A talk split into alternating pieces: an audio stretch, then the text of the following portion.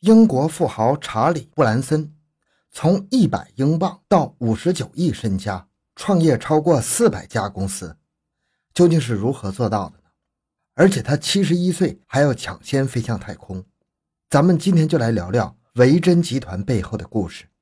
欢迎收听由小东播讲的《用一百元赚到五十九亿身价，创业四百次如何做到》，揭秘布兰森背后的故事。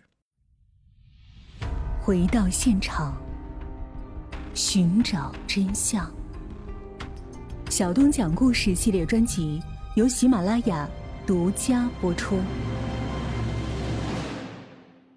十几年以来，马斯克和贝索斯为谁才是火箭一哥竞争了很多年。没想到，就在二零二一年七月十一日，被这个看上去还带点尼安德特人基因的老头给夹塞了。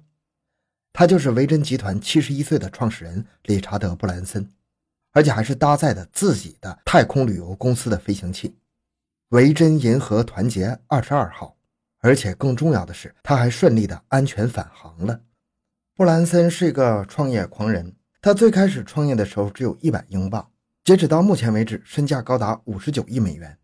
可以说，他几乎什么行业都做过，而且他本人也是维珍集团的代言人。另外，他也比较会利用媒体上热搜。理查德·布兰森出生于1950年7月18日，孩童时期在英国长大。他妈妈叫伊夫·布兰森，是一名芭蕾舞者。这次发射的团结22的动力喷气运输机，其实就是以他母亲为名的。他的爸爸是一名律师。在他13岁的时候，他就对创业产生了极大的兴趣。那么，他最开始的创业就是种圣诞树去卖掉。然后还养过一段鹦鹉，不过这两次创业最终都以失败告终了，而且还搭上了自己所有的积蓄。另外，他当时创业也只是为了能凑钱创办一个学生杂志，为了宣传当时的反越战运动。有一次，他妈妈在路上逛街的时候捡到了一条项链，随后他妈妈就把项链送到了警察局。过了很久也没有人报案来领，警察就把这条项链直接给了他妈妈。他妈妈为了鼓励他，把这个项链卖了一百英镑作为布兰森的创业资金。当时布兰森开心坏了，拿着这钱创办了学生杂志，然后就开始了他传奇的创业生涯。他每天都在疯狂地打电话给各大校园，来找一些人撰写文章发表在杂志上，同时也联系各大公司，希望这些公司能够在杂志上投放广告。功夫不负有心人，在一九六八年，也就是他十八岁的时候。学生杂志成功发行了第一期，当时这本杂志一举获得成功啊，发行量高达五万本，随后身价就达到了五万英镑。至此就可以看出，一个十八岁的青年在一九六八年就能达到这么高的收入，由此可见他很有生意头脑。再后来，随着杂志越做越好，他还想把杂志做得更大，但是没有更多的资金，另外他也没有选择向银行贷款或者投资人。跟别人不一样的是，他的想法是继续创业。随后，他开始经营一家邮购唱片的公司。当时，他为了这家唱片公司取什么名字绞尽脑汁，然后就叫上朋友一起构思公司的名称。但是，朋友们出的这些建议他都不是很满意。后来，一个朋友开玩笑的说了一个“ “Virgin”，”，翻译过来就是“处女”的意思。当时大家一哄而笑。没想到，布兰森认为这个名字不错。他认为自己每一次创业都是第一次接触，而且未来如果再次创业接触其他领域也都是第一次，所以他就认为沃珍这个名字比较适合他。当时他就开始用这个名字。不过在那个年代，大多数人比较保守，他竟然把公司取名叫“处女”，避免不了大家的冷嘲热讽。当时开业没多久，在一九七一年遇到了英国全国性的邮局大罢工运动，最后导致他们整整三个月都没有办法做生意。另外，当时的英国反越战运动也到了尾声，他就决定卖掉杂志，然后用卖掉的钱来开实体唱片行。不过，在唱片行开业五个月的时候，布兰森因为税务问题被捕入狱。因为当时英国规定，在国内销售的唱片需要缴纳百分之三十三的税，不过如果出口到海外就不需要缴纳税。然后，当时他就把在国内销售的唱片纳税文件全部填写成出口到海外，随后很快就被抓捕入狱了。据说当时他父母把房子抵押缴纳保证金后才保他出来。出来之后，他就想继续扩张他的唱片公司，然后尽快把钱还给父母。到了1972年，他从银行贷款买下了一个英国牛津郡的庄园，然后把这里改造成一个录音室。当时他不满足于卖唱片，因为他想拥有一个自己的唱片公司。随后他就发行了第一张唱片，并且一炮而红。这张唱片是作曲家麦克奥尔德菲尔德的一张纯演奏唱片，唱片名字是《管中》。当时这个麦克奥尔德菲尔德才十九岁，布兰森就签下了他。这张有点偏科幻风格的唱片，在当时卖下了将近三百万张的记录，全球销售记录高达两千万张。当时就让维珍唱片公司大火了一把，成了英国知名的唱片公司。而布兰森的身价也水涨船高，二十三岁就跨入了千万富豪的行列。再后来，维珍唱片成了全球最顶尖的唱片公司之一。而且签下了很多知名的艺人，其中包括滚石、珍妮特·杰克逊等等，还有很多明星。在这家唱片公司走向正轨之后，布兰森仍然不满足。他在一次访谈后说道：“比起钱，他更看重的是创建一家公司的过程。创业本身就是他所热爱的事情。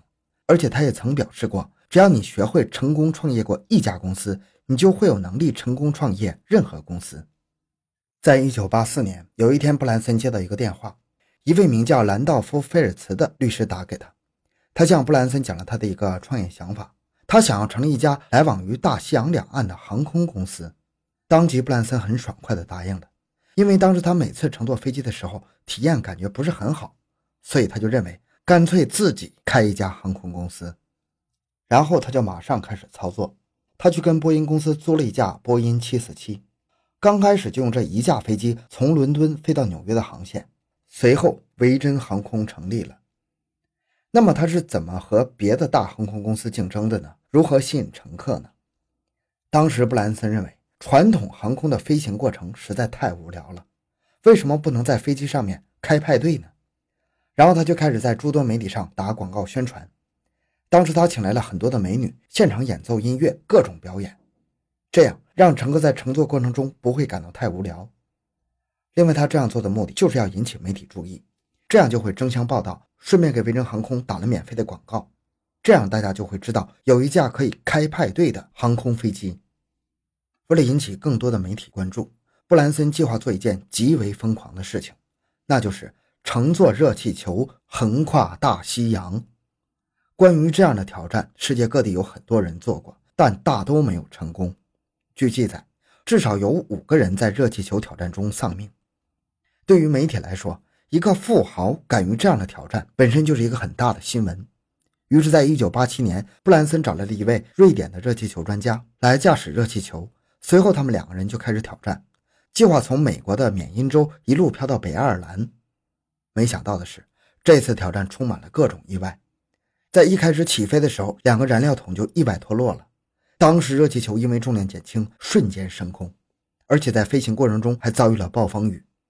在经历了二十个小时之后，两人成功飞越大西洋，抵达目的的上空。在大家和诸多媒体以为任务圆满结束的时候，两个人发现热气球前进的速度太快了。凑巧的是，在他们前方还有几排电线，一旦撞到热气球就会产生爆炸。所以在当时，两人急中生智，又赶紧拉升高度。奇葩的是，升高速度又太快了。当时正好迎面一阵风，将两人热气球吹回了海上。没办法，只能考虑在海上降落。就在两人把热气球下降到贴近海面的时候，两人发现用来分离热气球跟下面飞行舱的装置竟然发生了故障。两人都傻眼了。你看我，我看你，也不确定要不要再升空了。因为一旦升空，如果装置在高空分离，就会发生坠落，导致球毁人亡。在情急之下。那个热气球专家直接跳进了海里，并一边跳一边喊着让布兰森赶快跳下去。布兰森当时着急忙慌，动作迟缓。当他准备向下跳的时候，热气球又突然升空了，然后他又跑回去控制热气球，慢慢的贴近海面。幸运的是，当时附近有海军的巡洋舰和直升机飞过，其中一位驾驶员注意到布兰森的热气球即将坠落了，然后马上展开救援。由于直升机看到热气球落在哪里，所以布兰森首先被救了。另外，在他坠落的期间，他立马换上了救生衣，就比较幸运的获救了。而同他一起搭乘热气球的那个专家就比较悲惨了。至于后来采访，他说他前后在海里面连续游了两个多小时，更悲催的是他身上没有任何的救援装备。不过最终还是坚持下来，成功获救。虽然是降落在海里，但是当时两人乘坐热气球已经到达了目的地的上空，所以最终被认定挑战成功了。可想而知，这次成功的挑战获得了大量媒体的关注啊！据说接连两个月都在报道这个事情。经过这次患难的经历，两个人成了好朋友，而且之后两人还一起搭乘热气球进行多次挑战。最厉害的一次是。搭乘热气球横跨太平洋，从日本九州飘到了加拿大。在飞行过程中，飞行舱还一度失火，最终还是成功抵达了。像这样玩命挑战的精神，那他七十一岁抢先飞向太空，一点也不意外了。另外，据他的一位合伙人透露，布兰森表面上是为了公司宣传才做这些举动，但其实根本不是，因为他热爱极限挑战，挑战别人失败甚至不可能完成的事儿。在那次挑战成功之后，维珍航空的业绩也跟着蒸蒸日上。但是布兰森的创业之路还没有结束，他渐渐发现，维珍这个名字已经成了一个品牌形象了。有了品牌之后，开始进入各个领域，把各个领域都维珍化。这其中有维珍酒店、维珍频道、维珍通信、发射卫星服务、潜水艇旅游、F1 赛车、超级高铁，甚至这一次飞向太空的太空旅行公司。由此可见。在各个领域都可以看到维珍集团的身影。另外还要说的是，也并不是说他所有的创业都成功了，其中不乏一些失败的案例。其中，维珍可乐、维珍影院、维珍婚礼、维珍汽车，虽然有一些失败的案例，但是这些并没有让布兰森的创业热情退却。在每一次创业初期，布兰森都会亲自为公司宣传。另外，他的经营方式也很特别。他每创业一家公司，都会成立一家子公司，而不是用母公司直接运营。如果子公司运营稳定，那么就会大概率上市。但是母公司维珍集团至今还是一家私人公司，并没有上市。其实，在一九八七年，维珍集团也上市过，在两年后，他买下了所有股权，原因是他觉得上市之后，他想做什么事情都会受到股东会的限制。在那之后，他就坚持维珍集团绝对不再上市。只有子公司上市，因为即使这样出现了运营问题或者面临倒闭，也不会对母公司维珍集团有太多影响。另外，他本人也保持拥有公司的绝对控制权，这样就保证了维珍集团的自由不受限制。到此，维珍集团跨越超过四百个不同的行业。在一次采访中，他说，连他自己也无法准确地说出他到底创业过多少公司。自此，我们看出，这简直就是名副其实的创业狂人呢！创业公司多到连自己都记不太清楚。在两千年的时候，他被受封为爵士，为了表彰他的创业家精神。二零零四年，他除了创办最近成功在他深宫的维珍银河之外，在同年，他也创办了非盈利的慈善基金会维珍联合基金会。七十一岁的他，把大部分时间都花在慈善事业上面。对于这种热爱创业的达人，不知道什么时候又会做出让大家出乎意料的疯狂举动。好，这个故事就讲到这里。小东的个人微信号六五七六二六六，感谢您的收听，咱们下期再见。